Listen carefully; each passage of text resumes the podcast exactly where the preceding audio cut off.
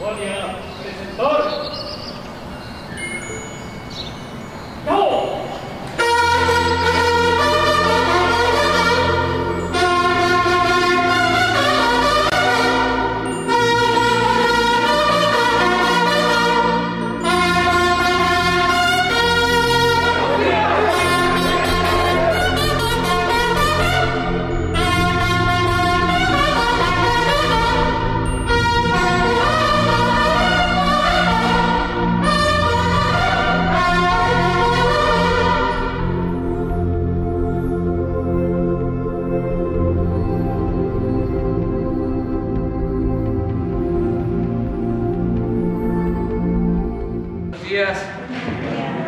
Vamos a darle la palabra a Elizabeth García Vilchis porque hoy es miércoles y es el día en que se da a conocer el quién es quién en las mentiras, aunque es una síntesis muy apretada. No le alcanzaría todo el día para este, informar sobre el tema. Entonces se hace una selección, ¿verdad? Este, entonces vamos a escuchar. ¿verdad? Buen día, señor presidente. Buen día a todas y a todos. Hoy traemos un par de notas. Falsean video de televisión rusa para difundir mentiras sobre el presidente López Obrador. La semana pasada se difundió un video a través de la cuenta de TikTok Cultura Pop de XXLL, en el cual se alteró el contenido de un noticiero ruso y de un mensaje de Vladimir Putin. Mediante subtítulos se decía que el mandatario ruso cuestionaba la postura del presidente de México respecto a la guerra y que habría consecuencias graves para nuestro país. Un verdadero disparate. El video fue borrado, pero se viralizó a través de otras redes sociales como Facebook y Twitter y fue enviado como cadena en aplicaciones de mensajería instantánea como WhatsApp y Telegram. El video armado es falso, pues el video real es de 2018 y se trata de un informativo de Rusia que está dando la noticia de que el mandatario ruso celebró el triunfo de Andrés Manuel López Obrador como presidente de México. Pero así se las gastan en su pretensión de desprestigiar al presidente. Siguiente, por favor. No importa que sea un homenaje a la bandera de la República Dominicana. Yo veo que se trata de una bandera rusa en tierras mexicanas. No puede ser. La bandera rusa ondea en la Ciudad de México. Falso. El domingo 27 de febrero, con motivo del 178 aniversario de la independencia de la República Mexicana, la Ciudad de México se unió a las celebraciones iluminando los edificios públicos con los colores de la bandera dominicana durante cinco horas. Dos días antes, la embajada del país caribeño lo había informado, eh, había informado sobre esta celebración conjunta, pero a pesar de ello, en redes sociales circularon críticas porque decían algunos que se estaba iluminando los edificios de la ciudad con los colores de la bandera rusa en apoyo a ese país en guerra, lo cual es totalmente falso. Por cierto, a Ricardo Rojo que vemos en la pantalla lo relacionan con operaciones para proveer contenido a los bots de oposición, como lo hizo en la campaña electoral de 2018. Pero el desmentido salió en algunos medios y queremos leerles un tuit que nos pareció que ilustra bastante bien. No importa que la, es de Poncho Gutiérrez, no importa que la embajadora, la embajadora de República Dominicana ya saliera a confirmar que las luces de los colores en el Zócalo son un homenaje a su aniversario de independencia. Si los derechairos dicen que es la bandera de Rusia, es la bandera de Rusia. Entiendan, chairos tercos. Y por último, queremos eh, compartirles una reflexión. Es muy conocida la frase de que la primera víctima en una guerra es la verdad. No queda duda de ello en el cual en el actual conflicto bélico provocado por la invasión de Rusia sobre Ucrania. Los medios de comunicación y las redes sociales se han convertido en una extensión del campo de batalla. Y como en la guerra, todo se vale, la mentira, la desinformación, las noticias falsas, hasta las distorsiones, parecen ganarse a la población a su causa. Por si fuera poco, en las redes sociales se aíslan o censuran contenidos según los intereses de las empresas que las administran. Una sociedad democrática no puede permitir la censura ni por privados ni por gobiernos, como hoy ocurre con Twitter, Facebook, YouTube y otras redes sociales. Desde este espacio hacemos un llamado a no caer en manipulaciones informativas, a actuar con prudencia, a buscar y consultar fuentes fiables y a no compartir datos que no estén verificados. Digamos no a la guerra, sí a la paz sí a la libre circulación de contenidos y también al derecho de réplica, no a la violencia, sí al diálogo. Nuestro más sentido pésame, a las familias de eh, víctimas de esta guerra injusta. Es cuánto, señor presidente. Ustedes dos, ustedes dos, tú ya estuviste. Tres, cuatro, cinco. Ah, tú empiezas. Judith. Gracias, presidente. Buenos días. Judith Sánchez Reyes, corresponsal de imagen del Golfo de Veracruz.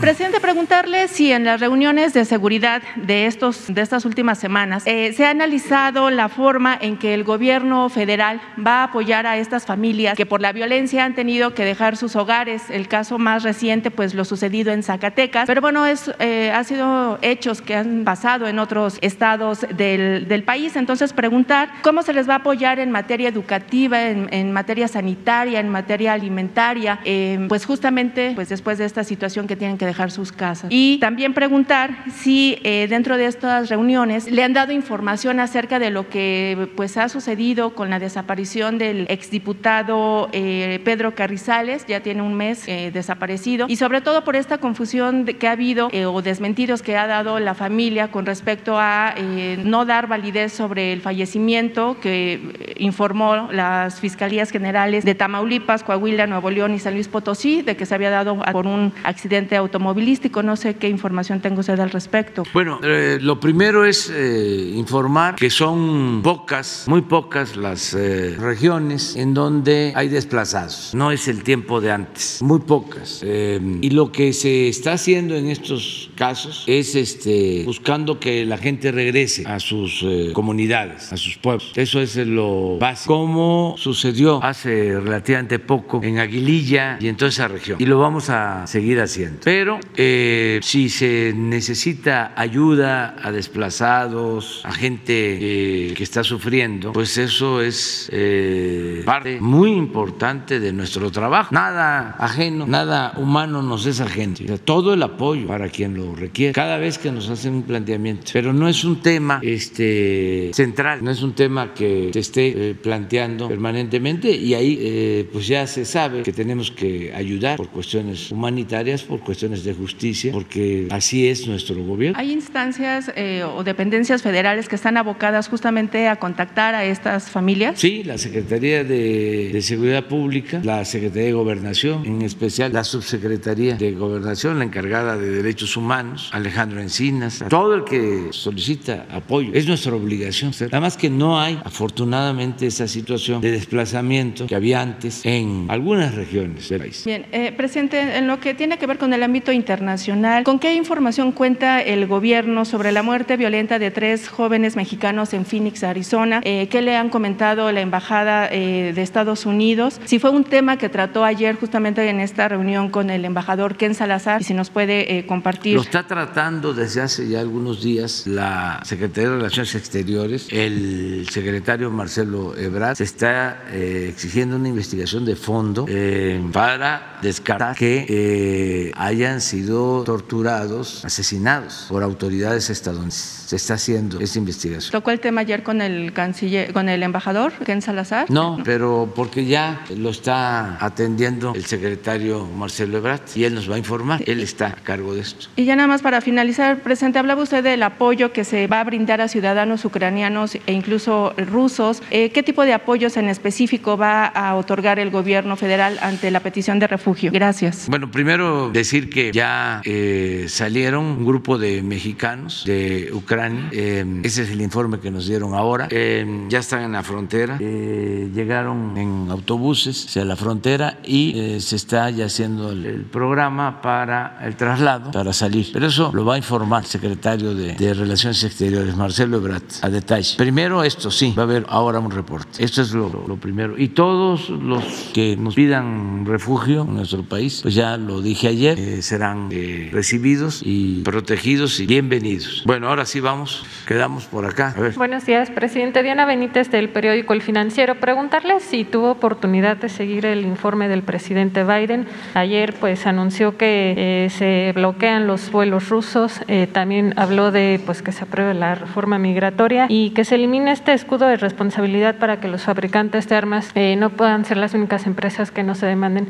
Su opinión al respecto y también si nos puede hablar de qué habló ayer con el embajador Ken Salazar, si se tocó este tema de pues el comentario que hizo el secretario de Estado sobre los periodistas asesinados en México. Bueno, este me pareció adecuado, correcto, eh, oportuno el mensaje del presidente Biden, sobre todo en el tema de eh, el control de las armas. Ese es un asunto que a nosotros nos importa mucho y también eh, el nuevo enfoque que se tiene que dar a la política migratoria, el compromiso de aprobar la reforma migratoria para regularizar a nuestros paisanos y a migrantes que están en Estados Unidos. Y me llamó eh, la atención que habló de razones humanitarias y también por cuestiones económicas. Y es lo que hemos venido nosotros planteando. No se va a poder crecer en América del Norte, no vamos a poder consolidarnos como una región competitiva en lo económico, en lo comercial, si no contamos con fuerza de trabajo. Entonces es eh, contradictorio de que se tenga una política migratoria que impide que puedan trabajar honradamente en Estados Unidos, centroamericanos, mexicanos, que se ordene ese flujo migratorio este, en vez de estar eh, deteniéndolo y convirtiéndolo en ilegal, cuando para crecer, repito, hace falta la fuerza de trabajo. No se va a poder crecer si no se cuenta con fuerza de trabajo. Durante algún tiempo, pues eh, se habló de que la automatización, la robótica, las nuevas tecnologías iban a hacer a un lado la mano de obra, pero eso no ha sucedido, va a llevar tiempo todavía. Eso. Entonces, eh, el presidente Biden ayer habló de ese tema, eh, volvió a ser el compromiso de la regularización de migrantes y nosotros estamos totalmente de acuerdo con esa postura. Inclusive, ojalá y se promueva pronto para que eh, se cuente con el apoyo de los legisladores del Partido Demócrata y del Partido Republicano. Y nosotros poder saber como mexicanos quiénes ayudan, apoyan a nuestros paisanos y quiénes son antimexicanos, quienes este, están a favor de la xenofobia, del racismo, de la discriminación, porque aquí he dicho de que ya hay muchos México-estadounidenses, hay 38 millones de mexicanos en Estados Unidos no es posible que nuestros paisanos estén a favor de partidos que nos rechazan. Ya es tiempo de poner las cosas en claro y este es un tema importante. Entonces fueron de las cosas que me parecieron eh, muy favorables del presidente Biden. El embajador nos va a acompañar a una reunión que vamos a llevar a cabo en la frontera de nuestro país, en la frontera sur, en Tapachula. Quedamos en eso. Dentro de 10 días, 12 días, vamos a llevar a cabo una reunión sobre el tema migratorio. Fue parte de lo que tratamos ayer. Entonces, ¿no se tocó este asunto con del comentario del secretario de Estado acerca de los asesinatos de periodistas? No, pero eso eh, ya lo hemos expresado. Es muy claro. Nosotros eh, mantenemos nuestra protesta porque el gobierno de Estados Unidos de manera injerencista está destinando dinero a una supuesta asociación civil que en realidad es una organización política conservadora que tiene como único propósito atacarnos, combatir a un gobierno legal y legítimamente constituido y combatirnos con mentiras, combatirnos con guerra sucia. Entonces nosotros no aceptamos eso. Esa política de Estados Unidos, con todo respeto, es anacrónica y ofensiva para cualquier país, para cualquier gobierno, porque nosotros no destinamos dinero para apoyar a republicanos o para apoyar a demócratas en Estados Unidos. Eso es eh, contrario al derecho internacional. Son de las cosas que ya no deben de existir. Dicen este, que es para fortalecer a la sociedad civil, falso. Que es para combatir la corrupción, falso. Al contrario, es para hacer valer la corrupción. Y ellos se convierten en cómplices al estar apoyando a quienes quieren que se mantenga un régimen de corrupción en México. Son cómplices, porque todos los que están en esa asociación civil tienen que ver con los intereses creados, con los que se beneficiaron durante el periodo neoliberal, durante el periodo de saqueo, cuando arruinaron a México. Y lo que quieren es que regrese ese mismo eh, sistema político o esa misma política de pillaje. Eso es clarísimo. Que los eh, de las agencias de Estados Unidos no lo saben, que no se sabe qué es lo que hace Claudio X González y qué es lo que hace la señora Casar. Es de dominio público. Bueno, es cosa de ir a una hemeroteca o en la computadora, nada más picarle. Ya les vamos a presentar aquí, a ver si mañana este, la información que tenemos. Desde que crearon la asociación, el objetivo es atacarnos. ¿Por qué? Porque pues esa asociación participó en el fraude electoral del 2006. Papá del señor Claudio X González era el principal promotor del fraude en el 2006. Y de tiempo atrás, asesor económico de Carlos Salinas de Gortari, de quienes eh, más han impulsado la privatización en el país. Claudio X González, papá, todo respeto, es una especie de el finado Fidel Velázquez. Nada más que el finado Fidel Velázquez era el dirigente dominante del sector obrero y Claudio X González del sector empresarial. Pero hay pruebas. Y el hijo lo mismo. Y la señora Amparo Casal, eh, asesora en gobernación cuando el gobierno del PAN, cuando me desaforaron. Que eso no lo saben en Estados Unidos, no lo sabe el Departamento de Estado, no lo sabe la CIA, no lo saben las otras agencias y creen que este, esa asociación es para combatir la corrupción. Si no fuese un asunto tan serio, sería de risa. Además, como dicen los abogados, aceptando sin conceder de que sea para combatir la corrupción en México, ¿con qué derecho ellos intervienen en un asunto que corresponde a los mexicanos? ¿Por qué se sitúan como una especie de gobierno mundial y la independencia y la soberanía de los pueblos? Entonces, esas cuestiones, pues sí, se tratan así, abiertamente, porque se requieren reformas. Y yo lo he planteado, un discurso dedicado a Simón Bolívar, hablé de eso, de la integración de América, de todo el continente, que así como se unió Europa, primero como comunidad europea, luego Unión Europea, así tenemos que estar pensando en unirnos en América, no solo América del Norte, toda América, que es una región muy poderosa en lo económico, en recursos naturales, en fuerza de trabajo, para poder enfrentar a otras regiones en buena lid, en el terreno económico, en el terreno comercial, ser competitivo. Pero eso requiere también de una política, como lo planteaba el presidente Franklin Delano Roosevelt, de buena vecindad. Franklin Delano Roosevelt no solo llevó buenas relaciones con el presidente Cárdenas, sino respetó a Haití en su liberación, respetó a los pueblos. Eso requiere la integración de una nueva política con relación a los países de América. Y el presidente Biden está muy consciente de eso, porque sin que yo lo planteara en las pláticas, las conversaciones que hemos tenido de manera directa o por teléfono, lo primero es igualdad de circunstancias, pie de igualdad. No estamos considerándoles como patio trasero de Estados Unidos, cosa que le agradecemos, porque además nosotros no permitiríamos nunca que nos dieran ese trato, no lo aceptaríamos. Por eso estamos pidiendo también que se haga la investigación del rápido y furioso y de todas esas operaciones violatorias a nuestra soberanía, la introducción de las armas, México, armas que se utilizaron para quitarle la vida a mexicanos y a estadounidenses. Entonces estamos en una etapa nueva completamente. Y es muy buena la relación con el embajador Kent Salazar y así va a continuar. Para el tema migratorio, básicamente, con ese propósito de ver cómo vamos avanzando en la cooperación a los países de Centroamérica para que la gente tenga empleo, seguir hablando sobre nuestra propuesta de que se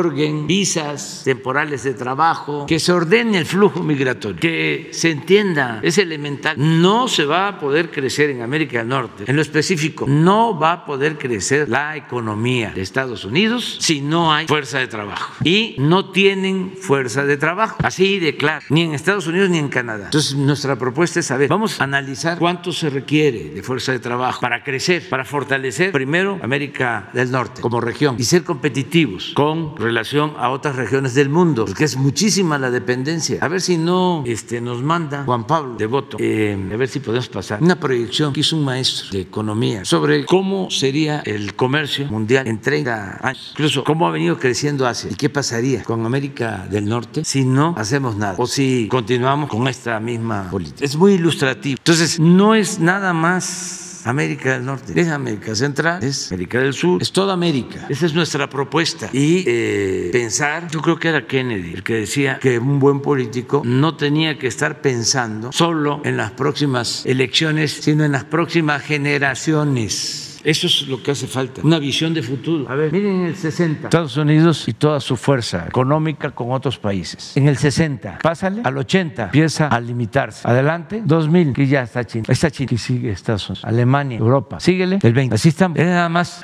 Esto lo estamos sosteniendo, porque nosotros no queremos un vecino fuerte en lo bélico y débil en lo económico, en lo comercial. Porque, ¿qué pasaría si adelante, si esto continúa? ¿Van a querer o va a mantenerse la tentación de mantener la hegemonía con lo militar y eso no conviene a nadie. Ese es el planteamiento. Y si la frase esta es de Kennedy o a ver si la busca, que es palabras más, palabras menos, es un buen político no solo debe de importarle la próxima elección, debe estar pensando en la próxima elección, sino en la próxima generación. Es que no es, a ver, ¿cómo salimos este año? Para esto de China que vimos, ustedes saben, pues que tienen una planeación de mediano y de largo plazo. Entonces, eso es necesario, es indispensable, pero va a requerir de toda una reforma, es una transformación para América y México está haciendo esta propuesta. Sí, eh, como una región económica, como la Unión Europea, pero de América, empezando por fortalecer América del Norte, pero pensar en todo el potencial que tenemos en América. Ah, misma, el político piensa en la próxima elección, el estadista en la próxima generación, el hombre de Estado. Muy bien, adelante. Presidente, en otra...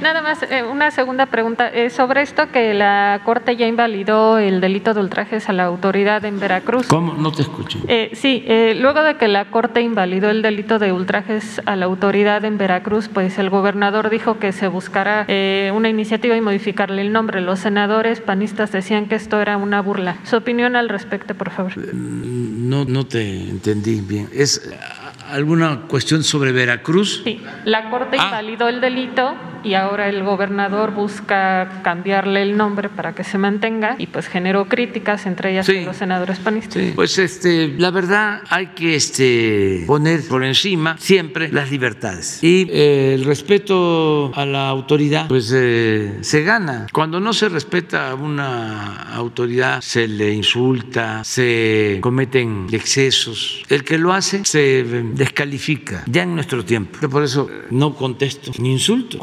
Imagínense que yo esté este, denunciando por ultrajes a la autoridad. ¿Cómo es que se llamaba antes? Eh, ¿Ofensas? No. Eh, no, no, para el, buen gobierno. Se llamaba faltas. ¿Eh? Sí, faltas administrativas por insultos o ultrajes al buen gobierno, faltas a la autoridad o algunas cosas. No, no, no. Este, la gente eh, tiene, yo siempre lo he sostenido, un instinto certero, sabe bien sobre las cosas. Y lo que pasa con dos partidos del bloque conservador, pues es que están muy nerviosos, o sea, cualquier cosa les molesta, este, cualquier cuestión. Y se entiende que, que así es, porque no van a poder regresar fácilmente por sus fueros. Es que robaron mucho, saquearon y actuaron con mucha hipocresía. Y la gente se cansa, el pueblo se cansa de tanta pinche tranza.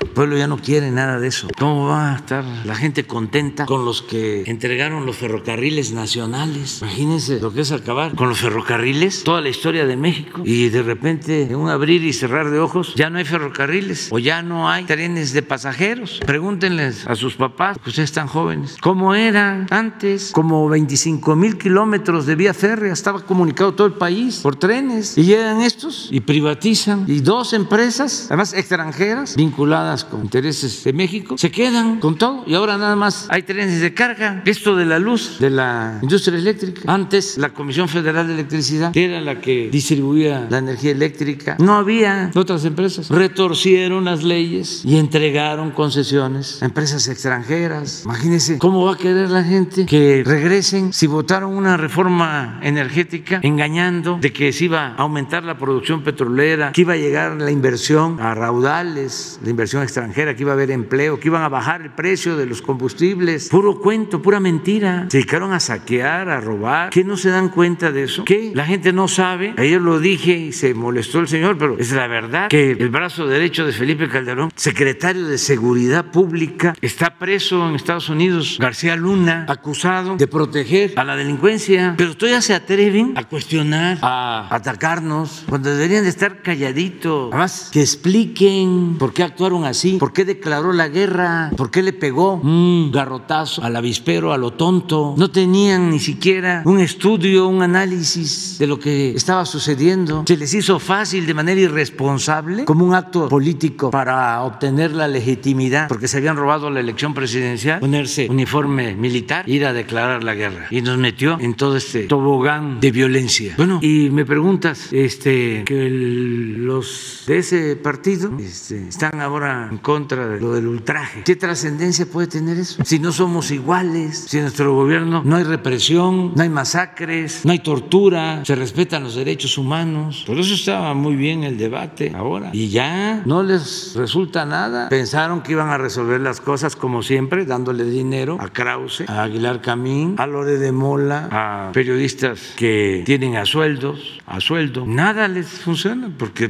la verdad siempre se abre paso. No les funciona. Ya ni conocía yo, no conozco, no lo he visto, pero ahora me voy a fijar más en, él, que no voy a pensar que lo voy a perseguir, pero quiero este, verlo más. Que ni sabía yo de él, pero ahora ya el, el ideólogo del conservadurismo, como ya no les ayuda a Broso ni nadie más, ya no, no les funciona, ya es Chumel, ya no funciona Reforma. ¿Ustedes creen que la gente va a leer un artículo de Reforma? Bueno, sí, ¿eh? sí, que ya he dicho, ¿no? Y es cierto, hay millones de conservadores. Este, ahora que está lo de eh, la invasión de Rusia Ucrania, y hay quienes están tuiteando en contra de la invasión cada cinco minutos, periodistas en contra, permanente. Y hay quienes piensan, amigos, pues que son agentes, como se decía antes, es de la CIA, pues informando. No, no, no, no, porque un agente pues se cuida, actúa con eh, prudencia, como uno que había en mi pueblo le decían, ¿y tú eres de la secreta? Y contestaba, no te digo porque entonces ya no voy a ser de la secreta. Pero no es que sean agentes, son conservadores, dogmáticos. Y entonces, sin que son oficiosos. Y así hay muchísimos, millones. No es que estén a sueldo, es que siempre ha existido el pensamiento conservador. No lo olvidemos. Como el pensamiento liberal. Eso sucede. Y lo bueno es que antes el Reforma se hacía pasar por periódico independiente de la sociedad civil y ahora pues ya está en su sitio. ¿Se acuerdan cómo era antes, no? De que hacían creer que el PRI y el PAN eran distintos. Muchos pensaban, no es lo mismo. Este, decían que eran opuestos y nosotros decíamos, no, a lo mejor hasta Salinas. Conocen ustedes la historia, ¿no? Después de la revolución, pues no se pudo establecer en México una auténtica democracia. Se avanzó mucho en el terreno social, pero en lo político siguió el porfiriato, las mismas prácticas. Entonces se creó un partido de Estado, 1929 PNR, luego se transforma en 1938, Partido de la Revolución Mexicana, más vinculado al pueblo, pero partido único. Y luego se transforma en 1946 como PRI. Y en el 88, con Salinas, es la cuarta etapa, es el PRIAN. Entonces nosotros sosteníamos eso en la oposición. Decían, no, no. Y miren lo que estamos viendo. Por cierto, el que terminó de quitarles este el tapete, o el zarape, porque estaban en Zarapao, fue Claudio. Ese ayudó mucho, porque fue el que los unió. Y ahí los tiene. Pero esto no lo saben en Estados Unidos. El gobierno de Estados Unidos no lo sabe. No, este, están pensando que este, esa asociación es para defender la, a la sociedad civil y, este, y enfrentar la corrupción. Entonces, eso es lo que está pasando. Por tu pregunta sobre la Corte, eh, y yo soy partidario pues que se mantengan las libertades. Prohibido prohibir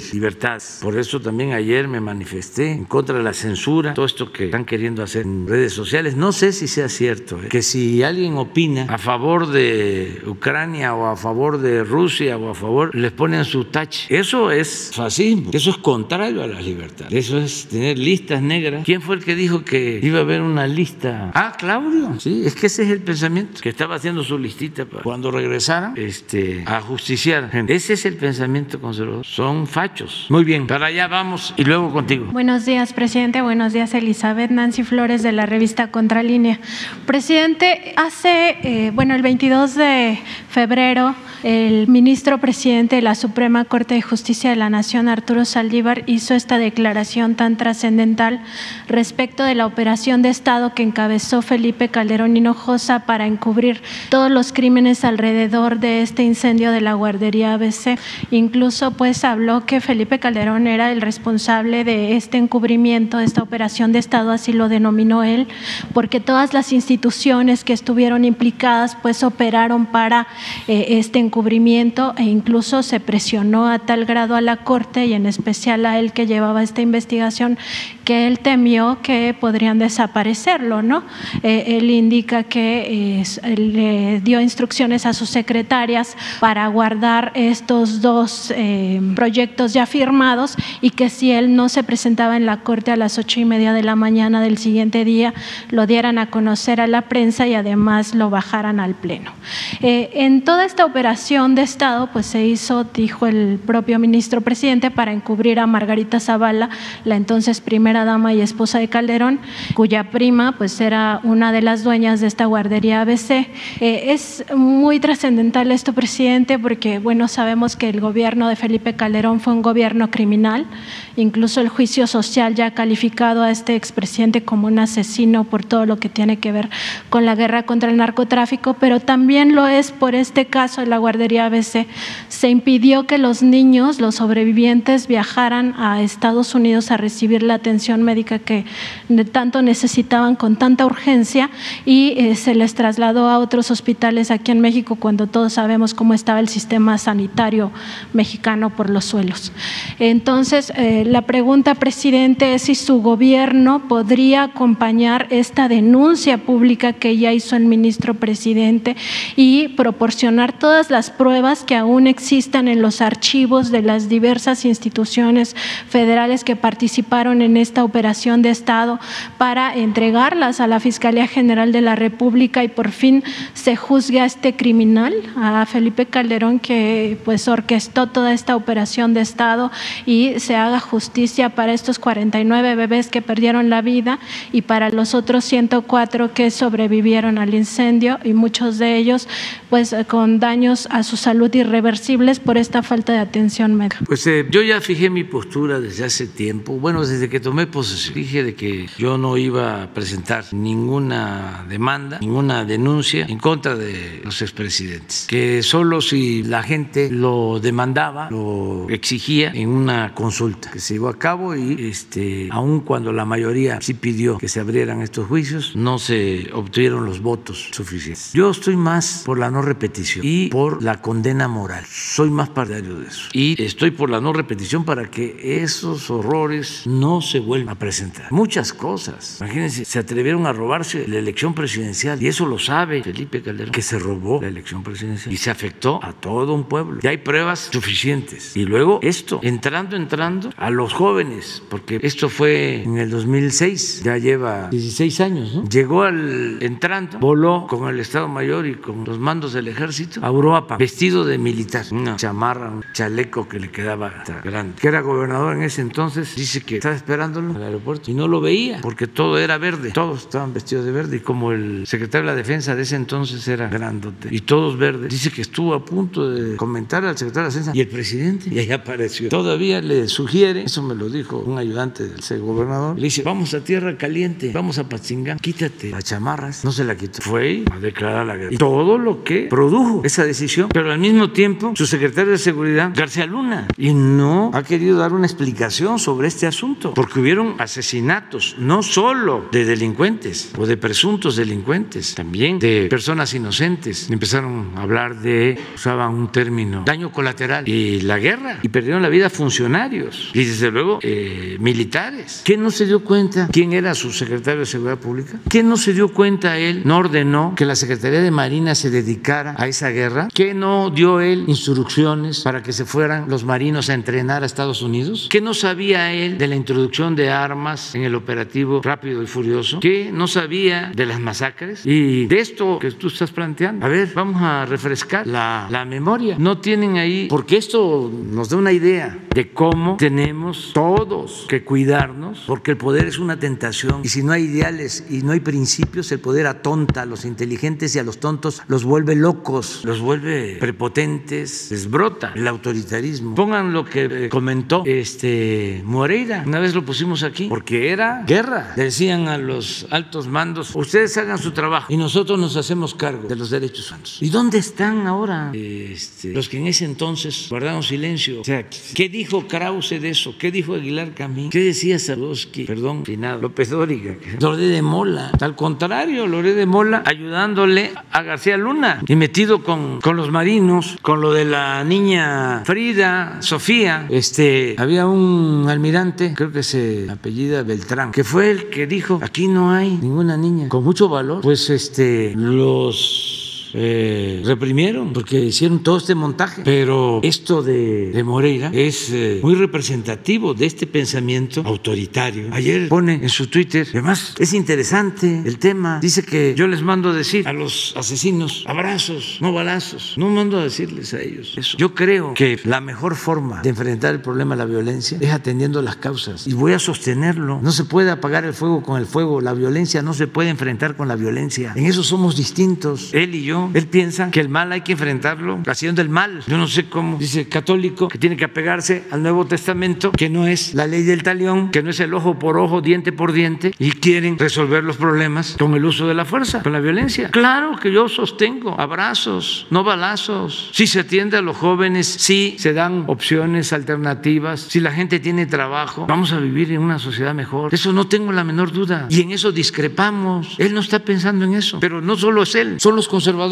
Son millones que piensan de esa manera. Yo no pienso así. Yo sostengo que el ser humano no es malo por naturaleza. Son las circunstancias las que llevan a muchos a tomar el camino de las conductas antisociales. Entonces, ¿qué hago? ¿Qué pienso se debe de hacer? Atender las causas, los orígenes de la violencia. No han medido, porque el INEGI no va a ayudar en eso, o sea, están metidos en otra cosa. Pero a ver, ¿cuánta desintegración familiar se originó durante el periodo neoliberal? ¿Dónde están los estudios sobre eso? De eh, niños, huérfanos, jóvenes que crecieron sin padres, sin madres. ¿Cómo están las cárceles? Llenas de jóvenes, de familias desintegradas. Entonces, si eso no lo atendemos, ¿cómo vamos a resolver las cosas? ¿Solo ametrallando? Esa es una discusión de fondo. Eh, ¿No encontraron eso? Sí. A ver, nada más ese fragmento. Es que, que es toda una historia, porque resulta que este señor Moreira fue presidente del PRI y muy cercano a Peña Nieto. Entonces, los panistas lo acusan pues de desvío de recursos y siempre en Coahuila los panistas, eso era antes, eso ya cambió completamente. Ahora son este, cardales. Eh, siempre sacaban ¿no? que los Moreira, que habían endeudado al Estado, que eh, eran unos corruptos. Esa era su campaña de los panistas en Coahuila. ¿Pero qué pasaba? Pues que se entendían, porque eran lo mismo, sobre todo arriba. Entonces, antes de irse, Calderón, la Procuraduría da a conocer que no había motivos para acusar al señor Moreira por corrupción ni por ningún delito. Lo exoneran antes de que saliera Calderón, antes de que entrara Peña. Le entregan su oficio de que no tiene delito. Luego viene la elección de nuevo en Coahuila y detienen al señor Moreira en España, pero todo propagandísticamente hablando, porque les convenía. Ahorita vamos al ABC, ahorita vamos a ir a eso, porque les convenía que ganara el PAN con Moreira en la cárcel en España. Pues los tuvieron que soltar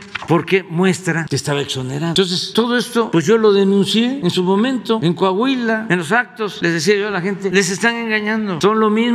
Les di a conocer el expediente. Así eh, actuaba. Pero en ese entonces declara Calderón en contra de Moreira. Y Moreira le contesta. Y, y es una respuesta fuerte, pero no es eh, el que sea fuerte porque la está replicando, sino por lo que dice de un asunto o de un caso en contra de unos presuntos delincuentes o de un presunto delincuente, de lo que se tenía que hacer. Esto dicho por el que era gobernador de Coahuila al que era presidente de México. A ver si ya lo encontraron. Pero ahora vamos al ABC, porque a mí lo que más me molesta de todo esto, claro que me duele lo de los niños, pero lo que más me molesta es la hipocresía y el papel de complicidad de los medios de información, porque no solo encubrieron este crimen, sino que con la fuerza del gobierno federal lograron echarle la culpa al PRI para que ganara el PAN y ganó el PAN y utilizaron esta desgracia como propaganda. O sea, una cosa horrorosa, inhumana, porque no solo se quedó en la parte de la impunidad, sino todavía lo usaron con propósitos políticos electorales. Yo iba a Hermosillo y no se me acercaban los padres, no, porque o estaban atendidos, vamos a decir, por el PRI o por el PAN. Al final, en toda la guerra esta mediática, en toda la campaña mediática, echándose la culpa, los que sacaron raja fueron los del PAN, porque llevaron a la gente a votar por ese padres en esa elección. ¿Qué sucedió en vísperas de esa elección? Entonces, no, muy indigno. A ver. ¿Recuerda aquella plática cuando ibas temeroso en el Hotel Quinta Real con empresarios me decías nervioso, ¿qué va a pasar? ¿Qué va a pasar? Te veía yo con tanto temor, tan indefenso, tan temeroso. Entramos con los empresarios, nadie te agredió. A la salida sí te hicieron reclamos porque nunca mandaba recursos a Coahuila. Reclamos justos, además. Después te trasladaste a la alcoba con aquella, ¿te acuerdas? Yo estaba ahí. Y me dijiste en el trayecto, ¿qué piensa usted de estos castigos a secuestradores y narcotraficantes? Te dije, debe ser un castigo legal muy severo. Tú me dijiste que por ti mejor deberían ser asesinados. Me quedé impactado con tu respuesta. Era la respuesta de un criminal como Victoriano Huerta. Eso eres. Te pareces mucho a él. Un poco más frentón. Bueno, mucho más frentón que.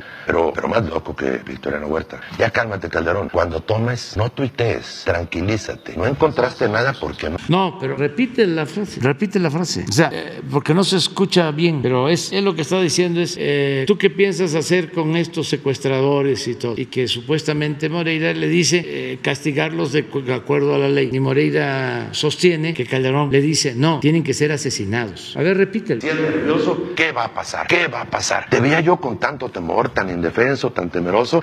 Entramos con los empresarios, nadie te agredió. A la salida sí te hicieron reclamos porque nunca mandaba recursos a Coahuila. Reclamos justos, además. Después te trasladaste a la alcoba con aquella, ¿te acuerdas? Yo estaba ahí. Y me dijiste en el trayecto, ¿qué piensa usted de estos castigos a secuestradores y narcotraficantes? Te dije, debe ser un castigo legal muy severo. Tú me dijiste que por ti mejor deberían ser asesinados. Me quedé. Ya, eso es- eh, son las diferencias. Claro, este señor vive, eh, ¿sí? hay que irlo a entrevistar, a ver si es cierto y si sostiene eso. Ya te dije lo, de, lo del ABC y lo más importante es que no haya eh, repetición de estos horrores. No a la guerra. Atender las causas que originan la violencia, no eh, desatender al pueblo. Si queremos vivir en paz, tiene que haber justicia. La paz es fruto de la justicia y eso es lo que estamos haciendo. caso, presidente, la operación de Estado, pues eh, no solo fue acompañada por ocho ministros, ¿no? con excepción del ministro presidente Arturo Saldívar, de la ministra Olga Sánchez Cordero y del ministro Juan Enes Silva Mesa, el resto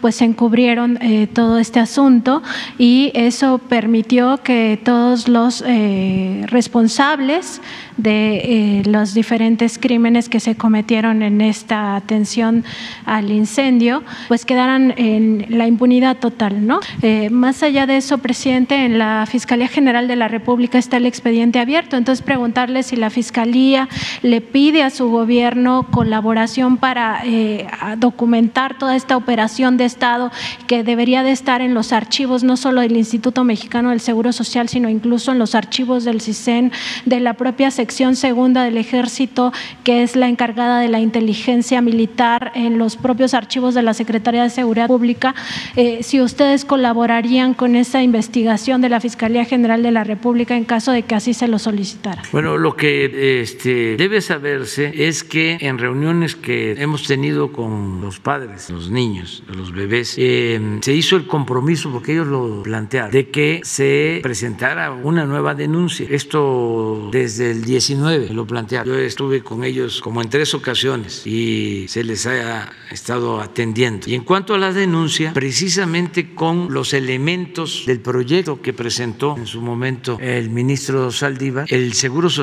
presentó, eh, interpuso una nueva denuncia que está en la fiscalía. Le voy a pedir a, a Zoé Robledo de que dé a conocer la denuncia, porque sí está presentada este, de acuerdo a los elementos del ministro Arturo Saldívar. De ahí se, se tomó la sustancia para pedir que la fiscalía investigara. O sea, no eh, está cerrado el caso, es un expediente abierto. Nada más que sí me gustaría que Zoé o hoy se informara, eh, Alejandro Encinas también sabe sobre esto. ¿Y qué Sí, presidente. También la Suprema Corte de Justicia de la Nación a inicios de febrero, el 9, eh, votó a favor de que la prisión preventiva oficiosa ya se redujera a dos años. Esto para evitar que personas inocentes pues estuvieran hasta 20 años en prisión eh, por esto de la prisión preventiva oficiosa. Y también se buscó por parte del Instituto de la Defensoría Pública, el Instituto Federal de la Defensoría Pública, que encabeza Netzai Sandoval, que eh, pues esto no beneficiara a, eh, por ejemplo, políticos como Rosario Robles o como el abogado Juan Collado, eh, sino que en casos donde hubiera eh, estuviera probado ciertos ilícitos, pues no fueran beneficiados por esto de que la prisión preventiva oficiosa ya solo dure dos años. Preguntarle, presidente, si esto contribuye a su esfuerzo que ha hecho a través de los decretos emitidos para que personas que estén injustamente presas eh, salgan en libertad y si le han dado ya algún reporte de cómo van esos decretos, cómo han ido caminando para que eh, pues aquellos que puedan tener eh, beneficios y que no tengan sobre todo delitos graves, pues ya queden en libertad. Sí, este, vamos a continuar buscando liberar a quienes son inocentes o llevan años sin sentencia. Vamos a seguir avanzando. Se han logrado cosas y yo yo creo que el secretario de Gobernación podría informar cómo vamos para continuar. Este, aquí hubo una pregunta sobre el diputado desaparecido. Sí, este, no quiero dejar de comentarles que sus familiares nos han pedido que este, no se dé información y estamos respetando eso. Pero tan luego ya ellos eh, autoricen, su esposa este, se va a dar toda la información que se tiene. Finalmente, presidente, preguntarle de los trabajadores de la Unión de eh, Profesionistas y Técnicos de la UNTIP, eh, trabajadores de Pemex, que presentaron esta denuncia ante la línea roja del TEMEC, si ya el director general de Petróleos Mexicanos o la secretaria de Energía le han informado cómo van los avances para que eh, su jubilación pues quede como antes y no se les aplique estos 10 años adicionales y si ha habido avances en el diálogo con estos trabajadores. Gracias, Me han estado planteando eso, este, pero me han dicho que ya se está atendiendo y que incluso ya se resolvió. Sin embargo, voy a verlo, te ofrezco eso. Este, sí sé de qué se trata y Rocío Nale también y Octavio Entonces, que nos informe sobre la situación. Compañero, que. Muy buenos días, presidente. Mi nombre es Miguel Velázquez, soy reportero del periódico Publimetro y bueno, tengo algunos temas que quiero tratar, los voy a hacer lo más breve posible. Eh, en la edición del pasado domingo, Publimetro reportó que existen funcionarios de la Cuarta Transformación cuyo sueldo es mayor que el de usted. De acuerdo con información de la Secretaría, que la Secretaría de Marina entrega directamente a Transparencia, al menos 14 altos mandos ganan más que el titular del Ejecutivo. Empezando por el almirante secretario Rafael Ojeda, quien el año pasado ganó 2.115.804 pesos, mientras que usted ganó en todo el año 1.961.229 pesos. Hablando del sueldo bruto, aunque la cifra sigue siendo superior cuando se habla del sueldo neto. Mi pregunta, presidente, es, ¿por qué los altos mandos de Marina no están siendo señalados por incumplir con la política de austeridad como si lo están siendo los consejeros del INE y los ministros de la Suprema Corte de Justicia? Es distinto, es eh, una situación que prevé la misma ley. Cuando se trata de un tema especializado que requiere de un trabajo con características eh, de profesionalismo, técnicas, este, hay un porcentaje que se puede garantizar, está en la ley, está en la Constitución para algunos servidores. Es lo que pasa con el servicio exterior y pasa también con investigadores, el CONACYT, que tienen la categoría mayor, son eméritos y además su sueldo. En esos casos no hay eh, problema. Presidente, en un segundo tema, si me lo permite, eh, con el estallido del conflicto entre Ucrania y Rusia, nos llama la atención que el Instituto Nacional de Migración, y bueno, ya se comentaba eh, ahorita también en esta conferencia, pues emitió un comunicado en el que pide acelerar los trámites para que se conceda la condición de refugiado a las personas que están huyendo de la guerra, principalmente de Ucrania y que deseen obtener asilo en nuestro país. Llama la atención porque en 2021 crecieron en 89.6% las deportaciones de México, de acuerdo con cifras del Instituto Nacional de Migración. Es decir, mientras que se apoya a buscar a personas, eh, mientras que se busca apoyar, apoyar a personas ucranianas y rusas, dándoles refugio permanente, como señaló Francisco Garduño, en México se está deportando a migrantes de Honduras, Guatemala y El Salvador. En términos reales, la información señala que a 114.366 extranjeros se les deportó en 2021.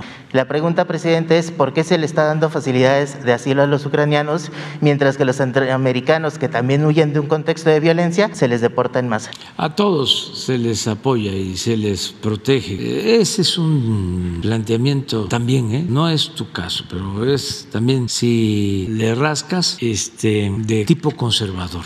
Siempre es, ¿por qué este, se ayuda a estos y no a estos otros? Acabo de ver un mensaje sobre eso, a lo mejor lo encuentra, sobre los jóvenes construyendo el futuro, que dicen así, este, ¿por qué destinar 12 mil millones de pesos a los jóvenes que son, este, eh, que no trabajan, pues, que son ninis, y no usar ese dinero para esto otro? O lo mismo, ¿no? Este, ¿Por qué eh, trato distinto Guatemala y con Honduras que con los que pueden venir de Ucrania o de Rusia? Bueno, porque son circunstancias especiales, o sea, es una situación de guerra, pero eso ya ahí ya no hay remedio ¿eh? de que cambie. Ese pensamiento conservador está hasta el tuétano. Es ahí no podemos hacer nada. Es más, yo te contesto lo que puedo, ¿no? Y lo hago con todo respeto, pero está muy difícil que a ti a lo mejor te convence, pero a los que leen tu periódico o a los que están este, pensando en hacer esa nota, no, no, no, no es. Mm, ya hay quienes de plano no van a cambiar. O sea, ya su pensamiento conservador. Eh, no pones lo que este, eh, mencionó este, eh, Elizabeth que hay una gente que es genial. Yo creo, que- yo creo que lo voy a perjudicar.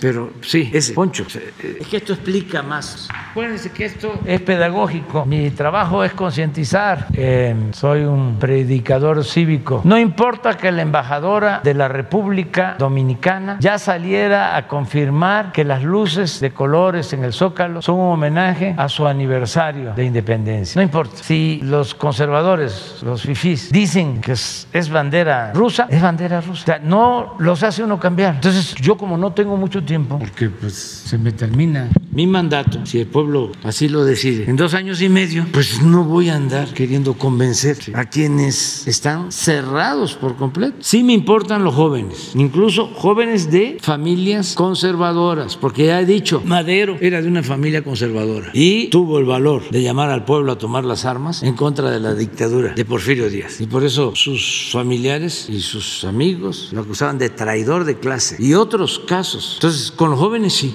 informar, pero ya otros no. Eh, Tratar de convencerlos no. Si estamos haciendo esto de apoyar y darles refugio, o sea, quisiéramos refugiar a todos, abrazar a todos. Quisiéramos que no hubiesen fronteras. Somos del partido de la fraternidad universal. Pero eso está muy difícil que lo internalicen, aunque los conservadores vayan a la iglesia y confiesen y comulguen, olvidan los mandamientos. Presidente, y del aumento de deportaciones, eh, ¿qué información tiene usted? ¿Qué Pues informes que puede dar? eh, se está llevando a cabo esa acción cuidando que no se violen derechos humanos y que haya opciones, pues por eso es nuestra lucha para que les permitan ir a trabajar y que puedan progresar en Estados Unidos, que tengan la oportunidad que no se les da en sus pueblos. Del que sale de su pueblo y abandona a su familia, pues no lo hace por gusto, lo hace por necesidad. Y para eso vamos con el embajador y estoy constantemente hablándoles del tema y por eso también pues eh, tenemos eh, cuidado de la frontera sur por los riesgos que corren los migrantes al atravesar nuestro país por la delincuencia. No queremos que lleguen al norte, pero no es este, hacerle el trabajo sucio al gobierno de Estados Unidos, es proteger a los migrantes. Miren esto que ha sucedido, estas desgracias de los trailers. Hemos logrado controlarlos, estamos ahí pendientes. Entonces, eh, eso es lo que estamos llevando a cabo, básicamente. Presidente, y finalmente una última pregunta y anticipándome al informe económico que va a presentar mañana, eh, como cada primer jueves de mes, eh, me gustaría preguntarle, ¿consideraría integrar en esta presentación, en este informe, eh, pues al- un po- alguna información sobre las grandes deudas a la hacienda pública que existen en nuestro país? Eh, no me refiero solo a las deudas de los grandes empresarios y multimillonarios, sino a las de las personalidades que el pueblo de México que nos ve, eh, pues quizás conoce o quizás tiene noción de, de ello, pero no una información exacta de cuánto deudan o, o algo por el estilo. Por ejemplo, el caso de la cantante Belinda, que está en la relación de contribuyentes incumplidos y condonados del SAT, en la sección de exigibles, y que incluso pues estuvo en el cierre de campaña de usted y pues ¿Quién es? Belinda, Belinda. Ah. Y eh, pues usted ha mencionado que el asunto de las personas que no pagan impuestos pues no solo es un asunto legal, sino es un asunto moral. La semana pasada nos decía pues que la clave está en seguirle la pista al dinero y todo esto. ¿Usted le usted propondría o pensaría eh, pues exhibir estas este, deudas, que, grandes deudas que hay con el SAT? Pues porque también hay gente que se dijo o que en su, en su momento dijo apoyar la transformación que usted está encabezando, pero ese apoyo sí se ve, presidente, cuando deben impuestos. Sí, vamos a dar a conocer la lista de nuevo y lo que tengamos. ¿Tú, ¿Tu periódico es eh, filial de Universal o de Reforma? Es aparte, independiente, está bien. Nada más me ayudas tú, ¿eh? porque mañana vamos a dar a conocer lista. ¿sí? O sea, si este, tú me lo estás pidiendo, ¿sí? ¿De acuerdo? Porque no me vayan a querer este, cepillar, porque me quieren cepillar, o sea, este, por todo. Entonces, este, pero sí vamos a dar a conocer la lista. Y lista nueva de periodistas y todo, ¿de acuerdo? Aprovechamos de una vez para lo de Loret de Mola, ¿sí? Democráticamente, a ver, que levante la mano si de una vez va lo de Loret, ¿eh? No. Entonces, ¿cómo ven? También mexicanos contra Azul. De una vez, sí, Pe- pero eh, tienen que poner aquí, todos somos Andrés Manuel, ¿eh? O sea, por, este, pero vamos a dar a conocer información. ¿Eh? Pues yo creo que no, porque como lo está pidiendo toda la colectividad, todos ustedes, ustedes son este, periodistas, ¿no? Solicitan información o hagan un escrito para la, ¿cómo se llama? La transparencia y me lo traen aquí. También lo podemos hacer así. De una vez, eso me ayuda mucho. O sea, de periodistas, empresarios, artistas, como tú lo estás planteando, todos, medios de comunicación, ¿de acuerdo? Ah, vamos a hacerlo así formalmente. O sea, hacen la, la solicitud, los que quieran firmar al, al, este, al Instituto de la Transparencia, donde eh, piden eso y que una vez que les entreguen a ustedes del SAT toda esa información, me la van a entregar aquí a mí formalmente y la damos a conocer. ¿De acuerdo? Muy bien. Ya me voy porque está eh, este, el amigo Lula esperando. Vamos a desayunar. ¿Cómo? Los dos mañana. Mañana sin falta, por favor. Es que Masjid.